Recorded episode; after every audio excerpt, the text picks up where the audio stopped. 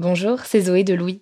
Ça fait maintenant deux ans que j'ai la chance de travailler pour Louis Média et que vous entendez ma voix sur vos podcasts préférés. Travailler pour quelque chose qui a du sens pour moi, c'est essentiel à mon épanouissement au quotidien. Et vous, comment se passe votre relation au travail? C'est plutôt épanouissant et enthousiasmant ou plutôt boule au ventre et des motivations? Si vous êtes dans le deuxième cas et que vous comptez chaque semaine le nombre de jours qui vous séparent du week-end ou des prochaines vacances, je vous recommande plus que jamais le parcours Chance, partenaire d'émotion. Chance est une communauté d'entraide professionnelle pour aider chacun et chacune à trouver sa place dans le monde du travail. La communauté Chance a une méthode unique qui a fait ses preuves. La première étape, c'est celle du bilan de compétences. En trois mois seulement, vous allez pouvoir redéfinir vos objectifs pro et renouer avec ce qui vous anime vraiment, avec l'aide d'un coach professionnel qui vous sera dédié. La deuxième étape, c'est celle du passage à l'action. Une fois votre projet défini, toute la communauté Chance sera à vos côtés pour donner vie à votre projet. Un collectif hyper engagé, prêt à vous épauler et à vous ouvrir son réseau. Si ce message résonne en vous, je vous invite à vous rendre directement sur le site chance.co pour faire le point gratuitement avec un conseiller et changer ce qui ne va pas ou plus dans votre vie pro. Bonne écoute Bonjour, c'est Zoé de Louis. Il y a pas longtemps, j'ai entendu parler de l'importance de ne pas commencer sa journée à jeun. Ça participe notamment à réguler le cortisol, l'hormone du stress. L'alimentation joue un rôle non négligeable dans le bien-être au quotidien. Activia, notre sponsor en ce moment, accompagne depuis plus de 35 ans les Français à prendre soin de leur bien-être digestif. Commencer sa journée avec un Activia aide à prendre soin de son bien-être digestif grâce aux probiotiques et calcium qu'il contient. Découvrez leurs trois actions soutien du métabolisme, actif à l'intérieur et apport de nutriments. Et ça, toujours avec des probiotiques et le bon goût d'Activia. Découvrez ou redécouvrez plein de parfums comme abricot, coco ou vanille. Merci Activia pour leur soutien et bonne écoute. Activia contient des ferments du yaourt qui sont des probiotiques. Ils vous aident à digérer le lactose du produit en cas de difficulté à le digérer. Activia est source de calcium et de protéines. Le calcium contribue au fonctionnement normal des enzymes digestives et à un métabolisme énergétique normal. Louis. En ce moment, je lis Crossroads, le nouveau livre de l'écrivain américain Jonathan Franzen. Dans ce roman, Russ est pasteur et travaille au sein de la First Reformed, une église qui réunit de nombreux adolescents hippies. Lorsqu'un pasteur plus jeune et rock'n'roll débarque pour l'assister, Russ observe que les jeunes paroissiens ont tendance à le préférer à lui. Les deux pasteurs s'enfoncent petit à petit dans un jeu de rivalité, auquel Russ est assez vite déclaré perdant. Il y a une scène très forte dans laquelle tous les jeunes de l'église s'en prennent à Russ, se moquant de lui, sous les yeux du jeune pasteur qui semble se réjouir. Il quitta le temple ce soir-là avec une honte si paralysante qu'il ne voyait pas comment il pourrait y remettre les pieds un jour. Son impulsion était de démissionner de la First Reformed et de ne plus jamais rien avoir à faire avec les adolescents. En lisant ce passage, j'avais envie de me cacher les yeux, comme si la honte ressentie par Russ me déteignait dessus. Mais ce n'est que le point de départ d'une déflagration émotionnelle bien plus vaste pour le pasteur. On le voit cheminer de la honte à l'auto-apitoiement, nourrir de plus en plus de rancœur, pour finalement se vautrer dans la haine. Il me reste une centaine de pages à lire et je m'interroge, est-ce que l'apaisement pourra venir après la haine? Russ saura-t-il surmonter les jugements si négatifs portés sur lui? Dans cet épisode, la journaliste Lola Berthet se demande s'il est vraiment possible d'ignorer un regard, un geste ou une remarque déplacée. Pourquoi est-il parfois si difficile de laisser couler, même lorsqu'on sait bien qu'on ne reverra jamais l'auteur ou l'autrice des moqueries? Je suis Brune Bottero, bienvenue dans Émotion.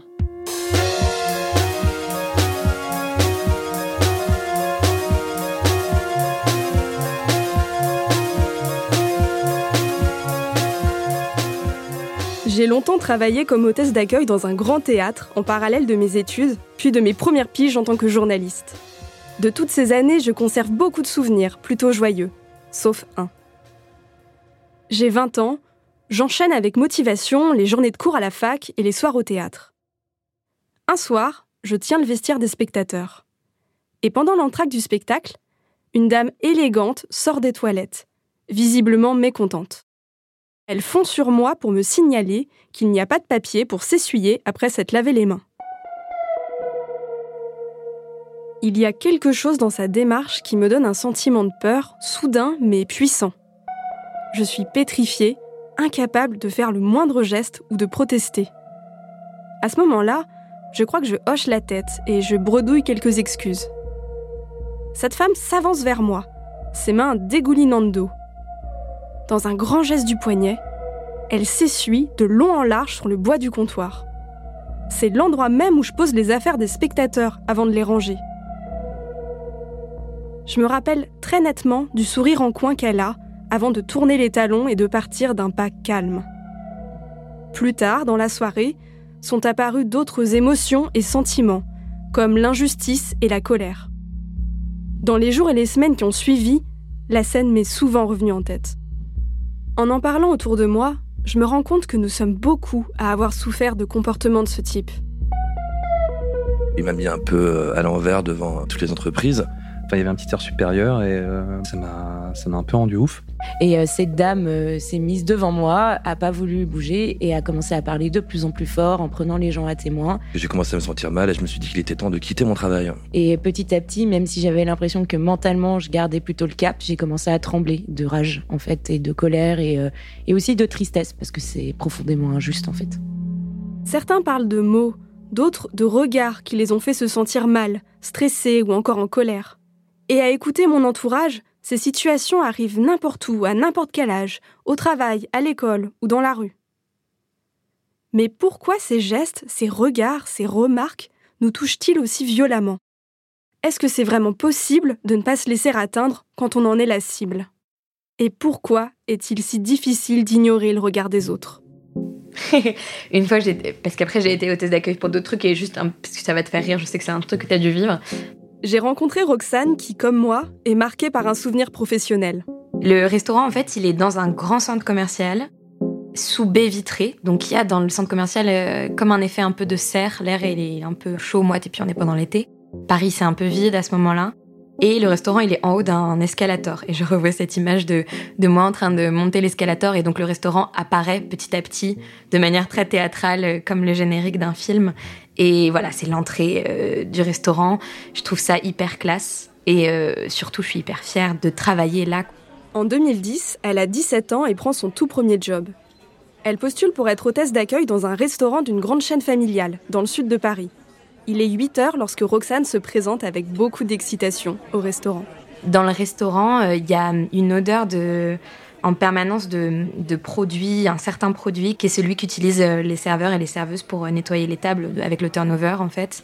Donc c'est des sortes de petites lavettes qui sont en permanence euh, humidifiées avec ce produit-là. Et il y a évidemment un grand bruit de cuisson parce que dans le fond du restaurant il y a une sorte de cuisine ouverte et où il y a les quatre cuistots en train de cuire toutes sortes de viandes, de steaks et autres. Moi, mes sensations à ce jour-là, c'est aussi comme celle d'une étroitesse, enfin celle d'être un peu coincée. Parce qu'en fait, euh, on m'a demandé une certaine tenue, et en l'occurrence, il faut que j'ai des collants noirs et des petites chaussures fermées en cuir. Enfin, je suis lycéenne, donc je m'habille en, en basket euh, d'habitude, mais là, je suis avec mes petites chaussures en cuir, un petit peu trop petites, et je me dis qu'il faut que ça tienne sur la journée.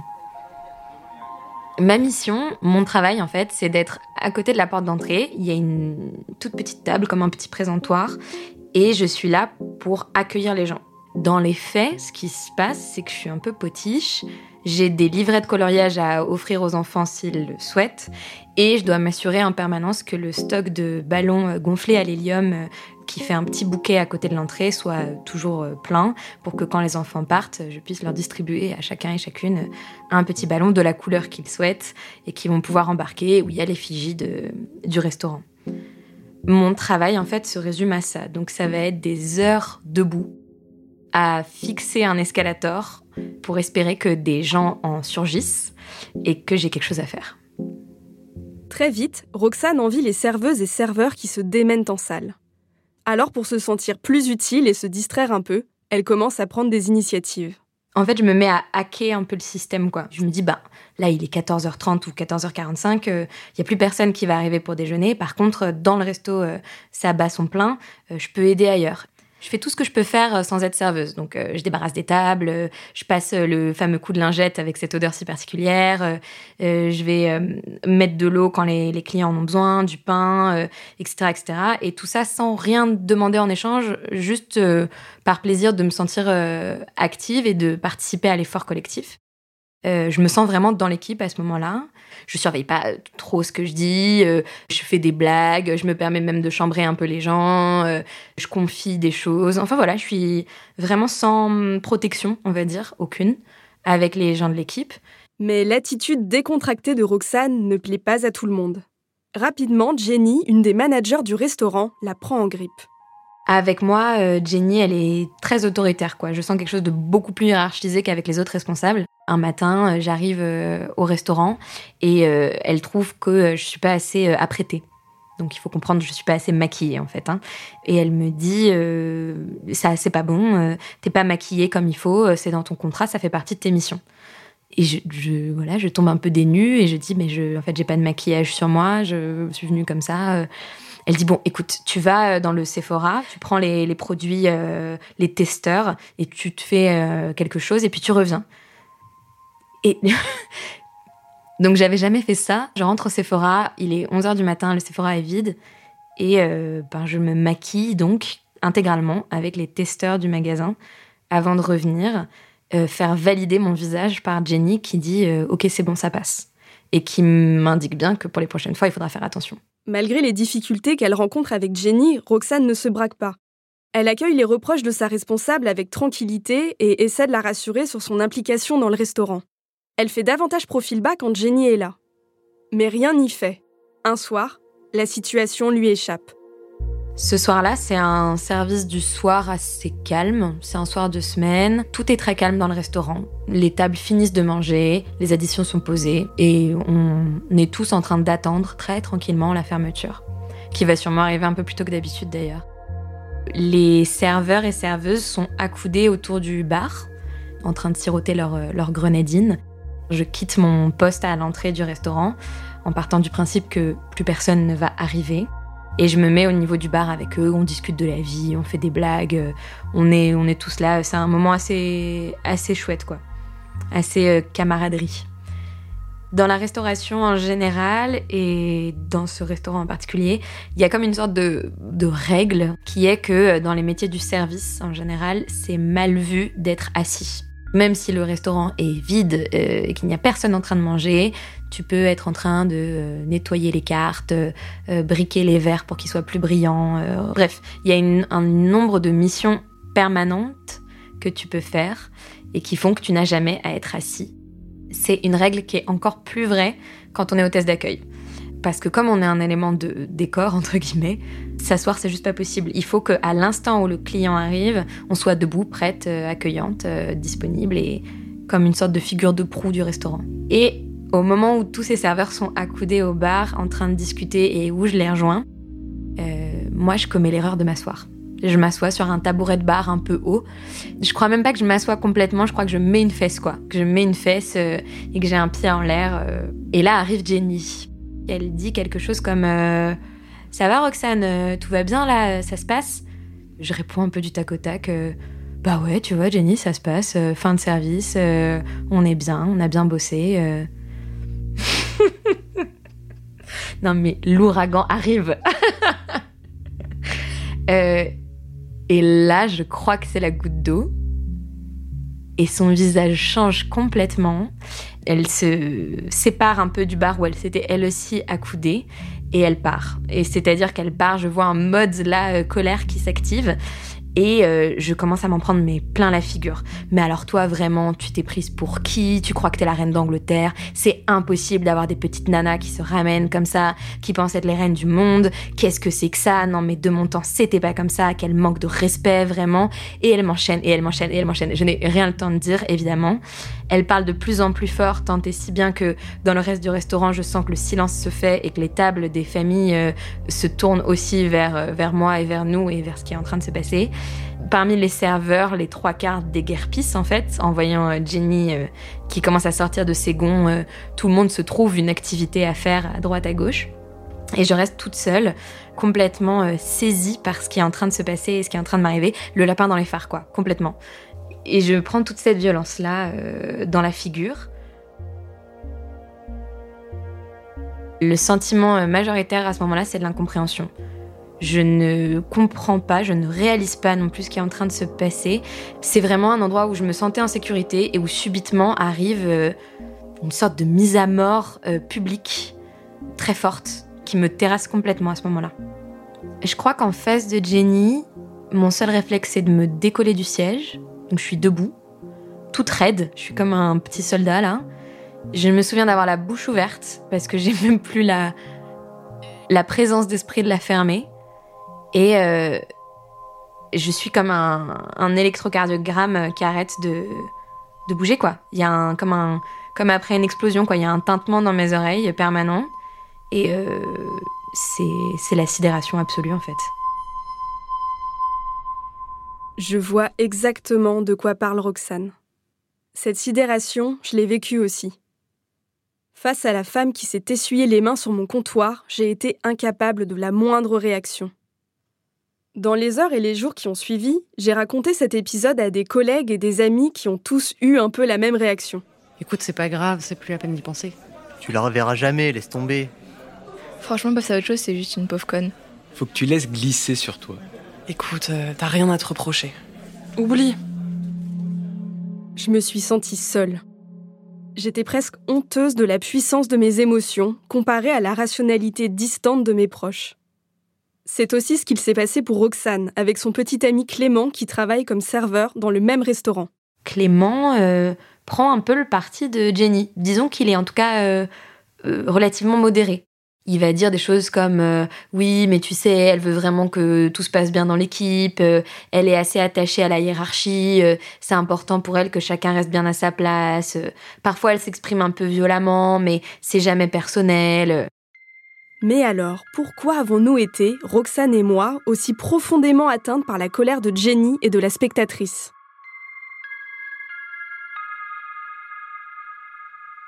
Oui, ça, ça marche, je crois. Ouais. le terme humiliation a ses racines dans le mot latin humus ou terre. Il a un mouvement descendant en son centre. Traiter quelqu'un comme de la merde. L'humiliation, c'est quand quelqu'un juge qu'il convient de traiter une autre personne avec mépris. Selon la médecin et psychologue germano-norvégienne Evelyn Lindner, c'est du côté de l'humiliation qu'il faut creuser pour comprendre ce qui se passe, émotionnellement et sociologiquement, dans ces situations. Evelyn Lindner travaille depuis près de 20 ans sur la dignité humaine et l'humiliation notamment au sein du groupe Human Dignity and Humiliation Studies, une communauté transdisciplinaire mondiale d'universitaires et de praticiens dont elle est la présidente fondatrice.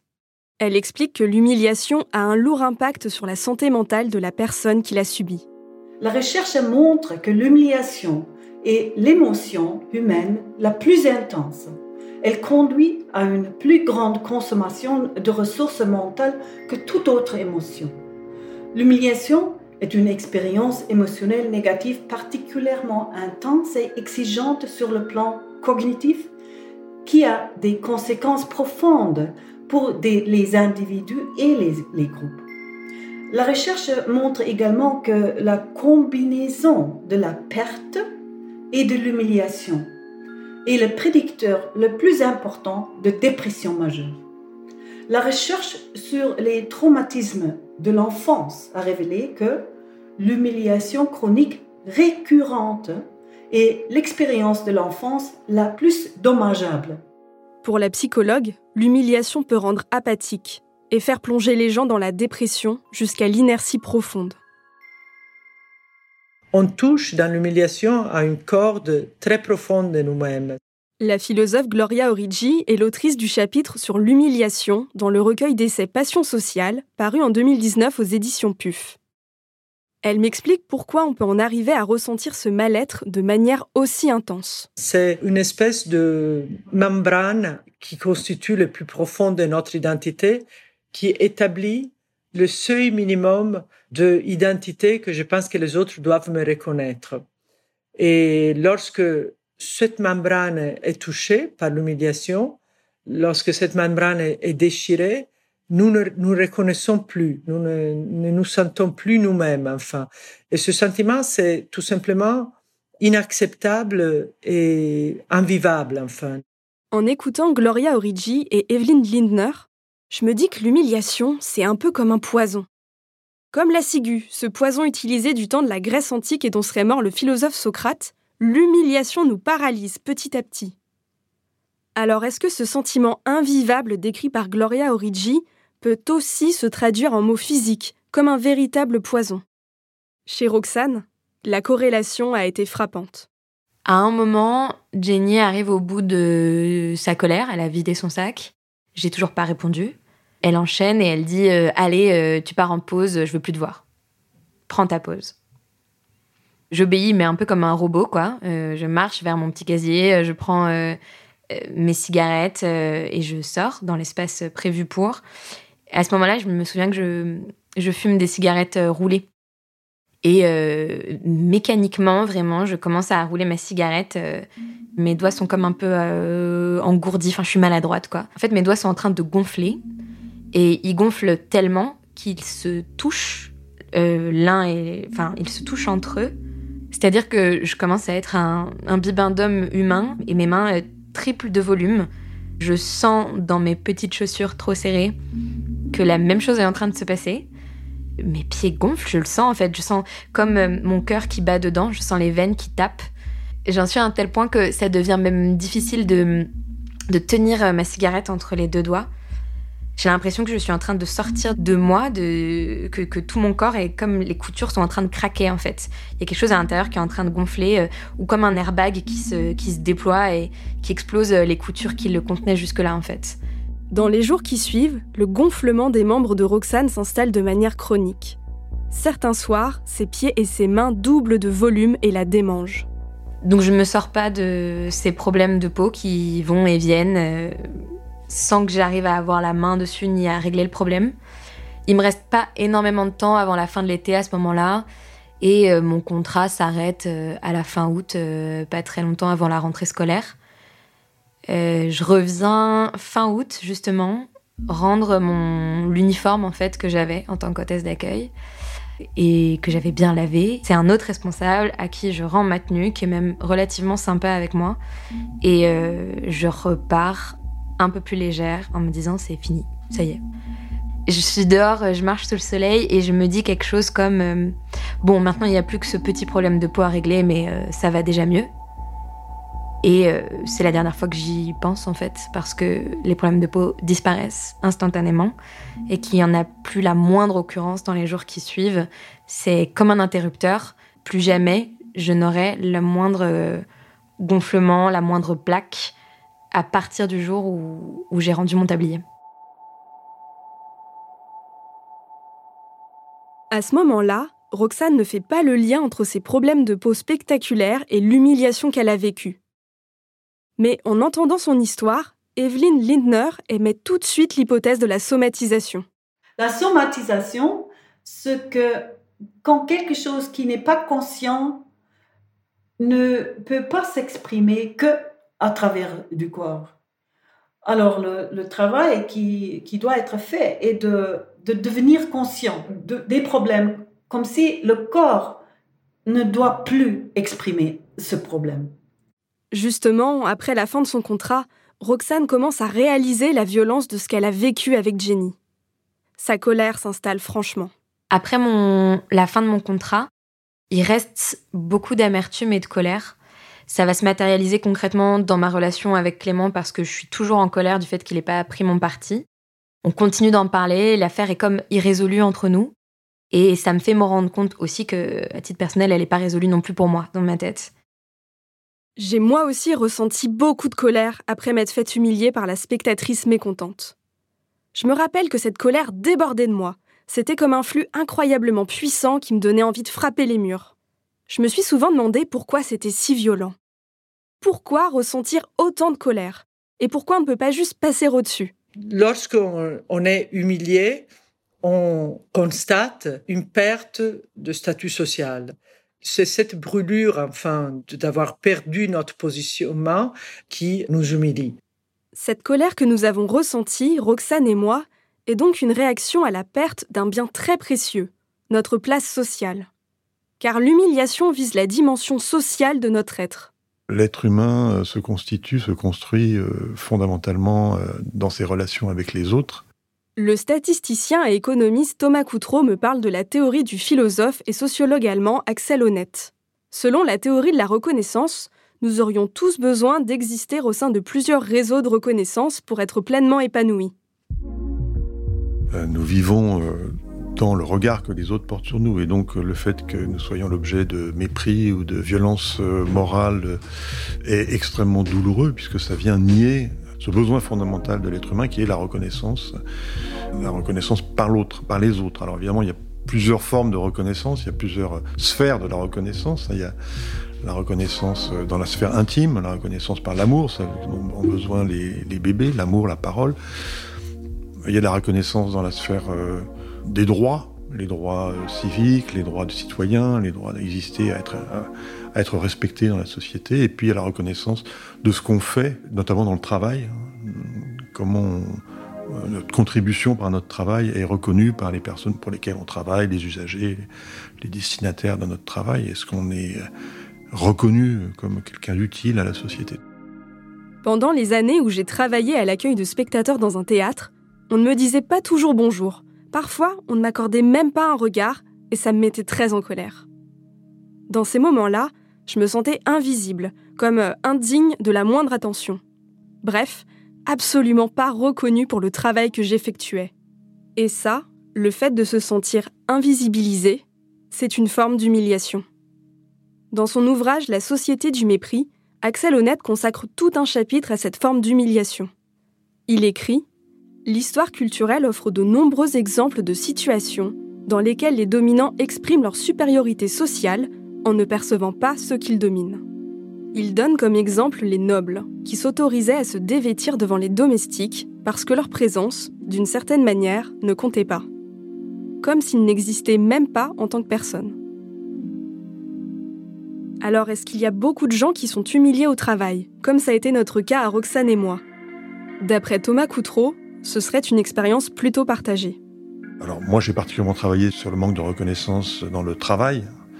C'est la troisième sphère que distingue Axel Honnête, la troisième sphère de reconnaissance, celle de la contribution de chacun. Chacun cherche à être reconnu, à avoir un apport, hein, et que cet apport dans la société soit reconnu comme utile, comme euh, bénéfique. Et c'est vraiment une dimension euh, très importante de la, de la santé mentale. Il y a plein de raisons pour lesquelles vous pouvez souffrir au travail. Et on estime qu'une année donnée, il y a environ 15% des salariés, je parle des salariés là, qui disent avoir vécu au cours de l'année écoulée hein, une situation euh, d'humiliation. 15% des salariés qui disent avoir vécu une situation d'humiliation en un an. Ce chiffre concerne bien toutes les professions salariées. Ce qui veut dire que selon l'enquête du ministère du Travail dont Thomas Coutreau parle ici, c'est presque deux salariés sur dix qui se sentent humiliés au travail chaque année. J'ai demandé à Thomas Coutreau quel type de population semblait le plus à risque de subir une humiliation au travail. Dans les enquêtes, on voit que les femmes ont euh, en gros 30% de chances, entre guillemets, de plus euh, d'avoir subi euh, une humiliation dans leur travail au cours de l'année écoulée. Évidemment, ça renvoie très certainement euh, bah, à des rapports de genre, hein, à la dévalorisation euh, de la contribution euh, des, femmes qui sont considérées socialement comme étant moins, moins compétentes, moins en responsabilité. C'est pas seulement le fait que les femmes sont assignées à des métiers qui les exposent plus des métiers de contact avec le public, par exemple, qui les exposent plus à des situations d'humiliation. Dans les professions du nettoyage ou dans les professions d'enseignants, par exemple, les femmes vont être plus systématiquement euh, humiliées. Euh, probablement souvent par des hommes, du fait voilà, de cette inégalité, de ces rapports de domination euh, sexuée qui existent dans la société en général. Au-delà des femmes, ce sont toutes les personnes qui vivent des discriminations qui sont le plus souvent humiliées. Dans La société du mépris, Axel Honnête explique que dans notre société moderne, nous ne partons pas tous avec les mêmes facilités puisque nous venons de milieux sociaux différents. Cela implique, je cite, une inégalité durable des perspectives de la reconnaissance sociale. Autrement dit, nous naissons et nous nous développons dans une société qui nous évalue en permanence et nous attribue un degré d'intelligence et un droit au respect plus ou moins acquis, pour reprendre la formule d'Axel Honnête.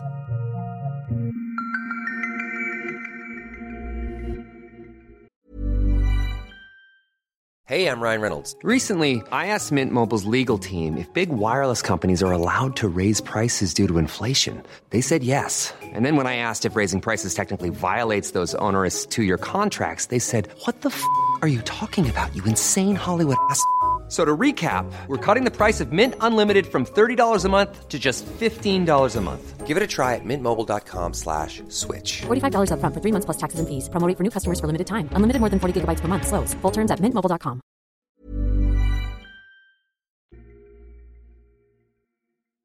Vous écoutez la deuxième partie de l'épisode Le regard des autres, faut-il s'en libérer? Je me sens humiliée depuis que je suis toute petite, surtout au sein du système scolaire. Marie-Claire est une jeune femme française de 23 ans, d'origine algérienne. Elle grandit à Valenciennes, une petite ville du nord de la France. Je suis en troisième et là, euh, faut qu'on trouve notre stage. Et donc je cherche, je cherche un stage qui puisse m'intéresser. Il y en a aucun. On a beau m'en proposer, je les refuse parce que aucun ne m'intéresse. Et là, j'arrive en classe. Il reste trois jours avant la fin de recherche de stage et la prof se met à me gueuler dessus. Elle me dit que je suis une vaurien, que euh, je ferais mieux d'accepter ce qu'on me propose en fait, plutôt que chercher un truc qui me plaît, parce que sinon ça me mènera à rien dans la vie. Ça, elle le dit en criant, elle le dit devant toute la classe, et en fait ça me rend triste, ça m'énerve. Marie-Claire a alors l'idée de faire son stage à la caserne de pompiers. Ce métier l'attire. À ses yeux, il est au service direct de la population. Après avoir fait le forcing du haut de ses 14 ans face au capitaine de pompiers, elle est finalement acceptée comme stagiaire. Mais en fait, c'était le pire stage de ma vie. Le premier jour, je suis toute excitée. J'arrive hyper tôt, c'est 7 heures l'heure de rendez-vous. On fait l'appel, tout se passe bien. Et dès le lendemain, euh, ça a commencé. En fait, tout le monde se moquait de moi, me faisait des blagues toute la journée. Euh, entre guillemets, des blagues. Hein. J'ouvre la porte et là, euh, il y a un seau d'eau qui me tombe dessus alors qu'il est 7 heures et qu'il pleut dehors et qu'il fait froid. ou bien je vais aux toilettes et je suis enfermée pendant plus d'une heure euh, parce qu'ils ont mis une chaise et plein de trucs. Euh. mais tout ça parce que j'étais la seule fille et que c'était marrant de me faire euh, réagir. Ces scènes que décrit Marie-Claire rejoignent exactement ce que dit Gloria Origi. L'humiliation est un procédé qui s'appuie sur la présence de témoins. L'humiliation est structurée comme un triangle avec un humiliateur, un humilié et un public. Le public joue un rôle assez actif dans l'acte humiliant parce que nous nous voyons dans les yeux du public perdre notre positionnement social. La présence d'autres personnes donne à l'humiliation un écho maximum. Je me rappelle d'une scène d'humiliation dont j'ai été témoin, adolescente.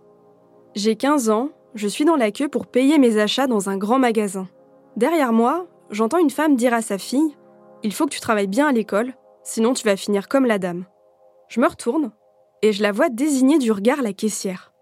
Je me rappelle avoir ressenti de la gêne et de la colère aussi.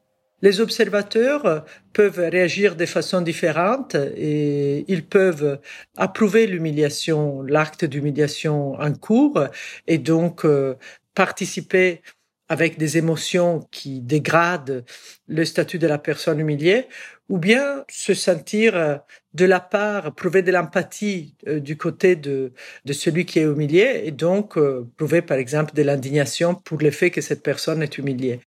Selon Gloria Origi, l'humiliation fonctionne comme un mécanisme de régulation sociale. Par exemple, la mise au pilori au Moyen Âge. Cette punition, donnée en place publique, permettait d'exposer les condamnés aux injures des badauds, cette pratique humiliante incitait alors les individus à ne pas faire d'écart à la loi. L'humiliation a été un produit des sociétés hiérarchiques et toute société humaine est une société hiérarchique. Euh, même dans les sociétés les plus primitives, il y a des formes de hiérarchie sociale. Et l'humiliation, c'est de garder les gens chacun à sa place.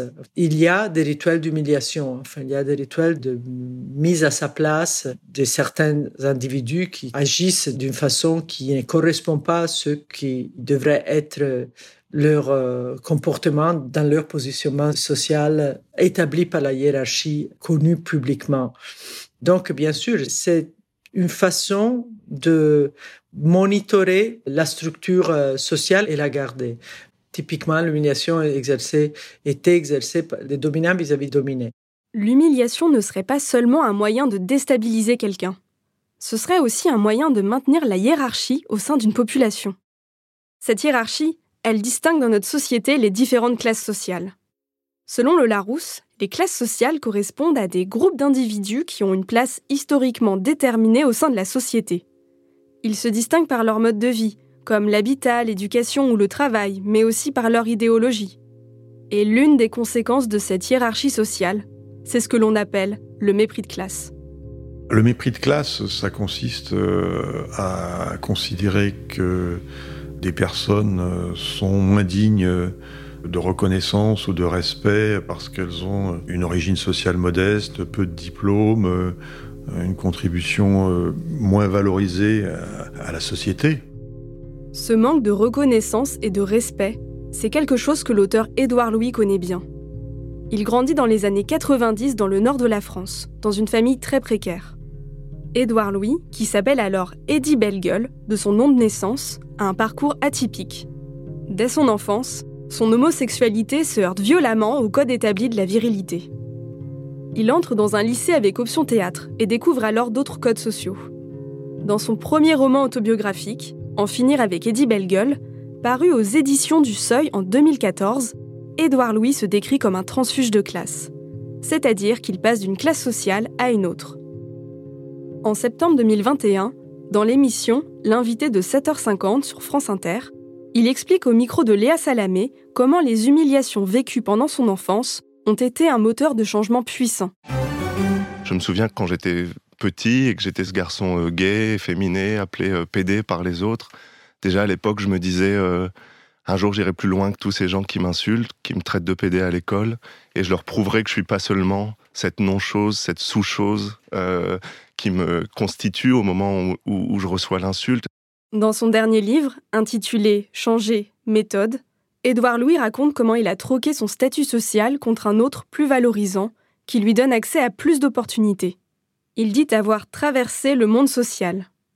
Il est parti de son milieu très populaire et passé par les classes moyennes de la petite ville où il a étudié, puis a pénétré la bourgeoisie et l'aristocratie, le monde de l'écriture. Bien évidemment, c'est une, c'est une trajectoire qui se fait pas euh, sans difficulté et sans douleur, parce que changer, c'est toujours se heurter à, à des formes de résistance au changement. Si vous changez, le monde social vous dit mais mais qu'est-ce que tu fais, euh, pour qui tu te prends, euh, à quoi tu joues, qui sont en fait des manières de toujours vous remettre euh, à votre place, à faire en sorte que le monde ne change pas trop, et donc changer méthode, et aussi l'exploration de cette, cette violence sociale, de cette violence de reproduction sociale qui passe par des mots au quotidien. Pour Édouard Louis, la réparation est passée par l'écriture. En racontant dans ses livres son enfance humiliée, pour reprendre ses termes, il a d'une certaine manière gagné une place dans la société. Même s'il rencontre toujours des gens qui le méprisent pour ses origines sociales, son parcours est en quelque sorte reconnu par l'ensemble de la société. Édouard Louis a opté pour un travail d'auteur. Mais il doit bien y avoir d'autres moyens d'aller mieux après une humiliation. Qu'est-ce qu'on peut faire pour se reconstruire? Quels chemins peuvent être empruntés pour aller mieux? Après sa mauvaise expérience à la caserne des pompiers, Marie-Claire a vécu d'autres humiliations marquantes dans le monde du travail, dans son cercle intime. La répétition de ces situations l'a laissée démunie, jusqu'à ce qu'elle trouve sa propre solution. Depuis que je suis entrée dans le milieu politique, ça me sauve la vie. Après des études de design et de journalisme, elle travaille en alternance pour la communication d'un parti politique de gauche. Elle arrive à ce poste un peu par hasard, saisissant une opportunité qui s'offre à elle. Quand j'arrive, tout le monde est à l'écoute. J'ai, pour la première fois de ma vie, le droit de poser des questions sans être jugée, sans forcément qu'on me réponde euh, Bah alors, Marie-Claire, euh, sais pas ce que ça veut dire ça Il y a aussi un moment où, euh, où quand j'arrive, du coup, dans les premiers jours de mon alternance, les locaux, il y a des tracts, des affiches, des livres, des militants, des personnes âgées, des jeunes personnes j'ai l'impression que c'est un peu un mini euh, pays euh, de la Révolution. Je me sens à l'aise quand je vois ces tracts, quand je vois ces pins, parce que euh, c'est des messages qui prônent exactement ce que, ce que je pense au fond de moi. Les trois premières semaines de l'alternance se passent sans embûches. Marie-Claire se donne à fond dans le travail. Comme ce jour où elle doit retravailler dans l'urgence toute la communication visuelle d'une convention aux côtés des autres membres de l'équipe. On se retrouve face à plein de problèmes techniques. en fait, il faut refaire tout le travail qu'on a effectué depuis ces trois dernières semaines. Et on n'a qu'une nuit pour faire ça. J'aime bien le fait qu'on me responsabilise un peu comme ça. Donc je me sens utile. Je stresse en même temps. On passe cette nuit à tout refaire, à refaire tous les visuels. On dort à 6 h du matin, on se réveille à 7 h, euh, donc on dort une heure. Donc on a travaillé toute la nuit, euh, on arrive, et là on voit euh, un nombre de personnes incroyable. Un écran gigantesque sur lequel les visuels vont être passés, en même temps que, des discours de politiciens et de personnalités publiques. Et au moment où le travail de notre nuit est affiché sur des écrans gigantesques, je vois à travers le regard des gens un sentiment de révolte, une envie de, de suivre, d'encourager tous les messages qui sont écrits euh, sur ces visuels. Et là, ça commence. La libération, elle commence. Parce que je me sens utile. Je sens que cette haine-là, non seulement mes collègues l'ont, mais euh, beaucoup de Français aussi. Et euh, je suis pas seule à avoir compris qu'il y avait des problèmes dans notre société et à les avoir subis. C'est vraiment, je vois tous ces points levés, tous ces drapeaux, tous ces gens crier, crier de joie, crier de, joie d'être ensemble, d'être réunis, de commencer la campagne, de, de commencer le changement en fait. On veut un changement radical et ça fait du bien. Selon Gloria Origi, l'humilié va chercher avant tout à reconstruire son estime personnelle. Euh, nous avons besoin d'avoir une identité pour euh, participer à la vie sociale normale. Et lorsque on nous ôte cette espèce de seuil minimal d'identité dont euh, nous avons besoin pour nous sentir nous-mêmes en société, nous faisons n'importe quoi pour le regagner, enfin, pour regagner une, une forme de respect de nous-mêmes qui nous permet d'avancer dans la vie, enfin. Marie-Claire, en s'engageant politiquement en faveur de causes qui lui tiennent à cœur, se donne en fait un nouveau rôle social, qui est valorisant pour elle car ancré dans la lutte. Et pour Evelyne Lindner, Marie-Claire a transcendé son expérience de l'humiliation par le biais de l'action. Pour la psychologue, il existe deux manières de passer à l'action. Emprunter la voie de la transcendance ou celle de la vengeance. Elle donne l'exemple de la lutte de Nelson Mandela contre la ségrégation raciale en Afrique du Sud. Pour elle, c'est un modèle de transcendance de l'humiliation des personnes noires pendant l'apartheid. Mandela a consacré sa vie à un changement social constructif dans toute la société. C'était le chemin de Marie-Claire. Et c'est très utile. Mandela a attendu en prison pendant des années. Action par l'inaction, pourrait-on dire. À la voix de Mandela, Evelyn Lindner oppose celle d'Adolf Hitler. En 1919, par le traité de Versailles, l'Allemagne vaincue est condamnée à de lourdes réparations. Son territoire est occupé et rogné. Hitler s'appuiera sur le sentiment d'humiliation unanimement partagé dans le pays. Il promet une revanche présentée comme légitime pour instaurer son régime. Emprunter la voie hitlérienne, la voie de la vengeance violente, serait aussi une action, mais une action plutôt désastreuse. Bon, c'est sûr que la transcendance de Mandela paraît bien plus saine que la vengeance d'Hitler. Et c'est plutôt rassurant de savoir qu'il est possible de se reconstruire, comme c'est le cas d'Édouard Louis et comme Marie-Claire y est arrivée. Mais est-ce qu'on pourrait imaginer un monde où l'on n'ait même pas besoin de se réparer, un monde qui serait sans humiliation dès le départ Pour Thomas Coutreau, nous devons collectivement faire l'effort de questionner les valeurs qui sont mises en avant dans le monde du travail. Car le fait de donner de l'importance à un métier ou d'en dénigrer un autre repose avant tout sur la valeur qu'on accorde au travail. On est pris dans des, systèmes euh, de hiérarchisation des métiers, des activités, qui sont fortement dépendantes d'une logique économique particulière, qui est la logique euh, capitaliste, hein, où euh, le métier va être valorisé en fonction de sa contribution au profit réalisé par l'entreprise et euh, au nombre de personnes que l'individu a sous ses ordres, euh, sous son commandement. Et donc, on va avoir des rémunérations et un prestige social qui sont proportionnels au niveau hiérarchique, au chiffre d'affaires euh, manipulé ou, généré par le poste de la personne, beaucoup plus qu'à l'utilité sociale. Dans son livre, Axel Honnête affirme que l'estime sociale d'une personne se mesure très largement à la contribution qu'elle apporte à la société en tant que travail formellement organisé. Autrement dit, peu importe que vous soyez un père présent ou aimant, ou que vous ayez de super talents pour faire des claquettes. Si vous êtes au chômage, on considère que votre rapport à la société est nul, et donc vous ne vous sentez pas reconnu socialement. Mais en changeant de regard sur ce qui est important pour nous collectivement, on peut reconsidérer les personnes exerçant des métiers dits essentiels, les caissières, les éboueurs, les ouvriers, comme nous l'avons fait durant le Covid, même très brièvement. Et ainsi, ébranler les bases du mépris de classe. Mais est-il suffisant de questionner les normes et nos valeurs sociétales pour construire un monde meilleur? Surtout si l'on fait soi-même partie d'une classe dominante? C'est facile en fait, c'est très à portée de main de casser euh, la personne qu'on a en face, surtout quand on a un ascendant comme ça. Aujourd'hui, Roxane est comédienne et metteuse en scène. Dans ses rapports professionnels avec son équipe artistique, elle garde à l'esprit son souvenir d'humilié. C'est un épisode de ma vie qui a été très très éclairant sur euh, les rapports euh, dominants-dominés dans le cadre du travail. Aujourd'hui, moi je me retrouve plutôt à, manager des gens, moi-même, en tant que metteuse en scène. Et euh, c'est comme un, petit warning en fait qui est là, d'être passé de l'autre côté de la barrière, de m'être retrouvée moi-même en position de, de chef, ça m'a fait comprendre comment on pouvait dériver vers euh, du contrôle de l'autre, de l'emprise, comment le, le fait d'employer des gens donnait l'impression qu'on avait tous les droits sur les gens qu'on emploie. Être conscient du pouvoir qu'on a, être attentif à ne pas en user pour dominer les autres.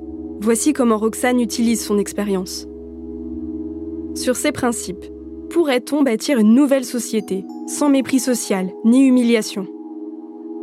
L'humiliation est une émotion poison et sa fonction sociale est elle aussi très toxique. Elle conforte par la violence qu'elle exerce sur ses victimes des inégalités sociales, d'âge, de genre. Dans le cadre du travail, elle engendre une grande souffrance, comme dans l'histoire de Roxane. Et au quotidien, elle peut aussi prendre la forme d'agressions répétées, comme pour Marie-Claire.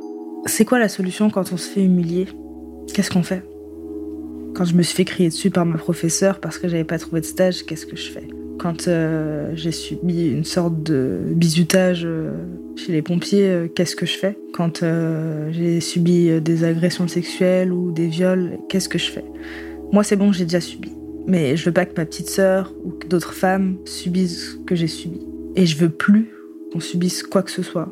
Que ça soit par notre classe sociale, par notre sexe, par notre sexualité, notre genre, enfin tout ce qui nous définit en fait euh, ne doit en aucun cas être une raison pour se faire humilier. En fait, quand je milite, quand je vais à des manifestations, quand je fais des tracts ou quand je fais des, logos ou quand je fais, je prépare des habillages d'émissions ou quand, enfin, quand je, je milite et quand je travaille dans ce parti politique, je transmets une information et je dis aux autres non en fait, c'est pas normal et on va changer ça.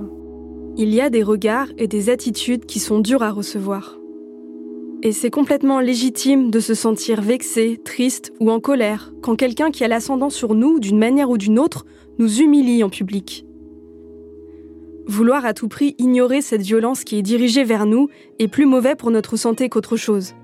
Reste à savoir que faire de ces émotions négatives qui nous empoisonnent peut-être qu'on peut utiliser leur puissance pour questionner les limites de la société dans laquelle nous vivons. Et peut-être même, à la manière de Marie-Claire, s'engager pour essayer de changer le monde.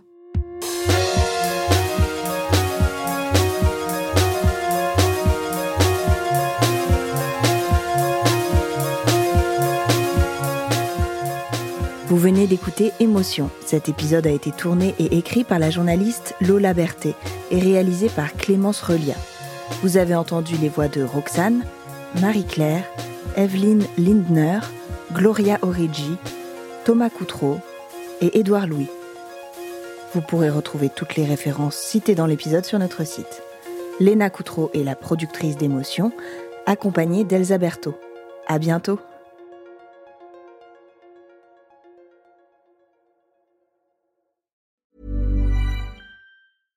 This message comes from BOF sponsor eBay. You'll know real when you get it. It'll say eBay Authenticity Guarantee. And you'll feel it.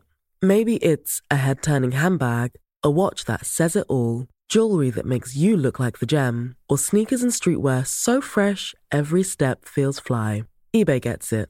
So look for the blue check mark next to that thing you love and be confident that every inch, stitch, sole, and logo is checked by experts.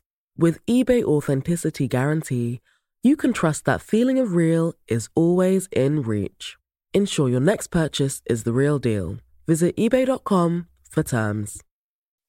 When you make decisions for your company, you look for the no brainers. If you have a lot of mailing to do, stamps.com is the ultimate no brainer. Use the stamps.com mobile app to mail everything you need to keep your business running with up to 89% off USPS and UPS. Make the same no brainer decision as over 1 million other businesses with stamps.com. Use code PROGRAM for a special offer. That's stamps.com code PROGRAM.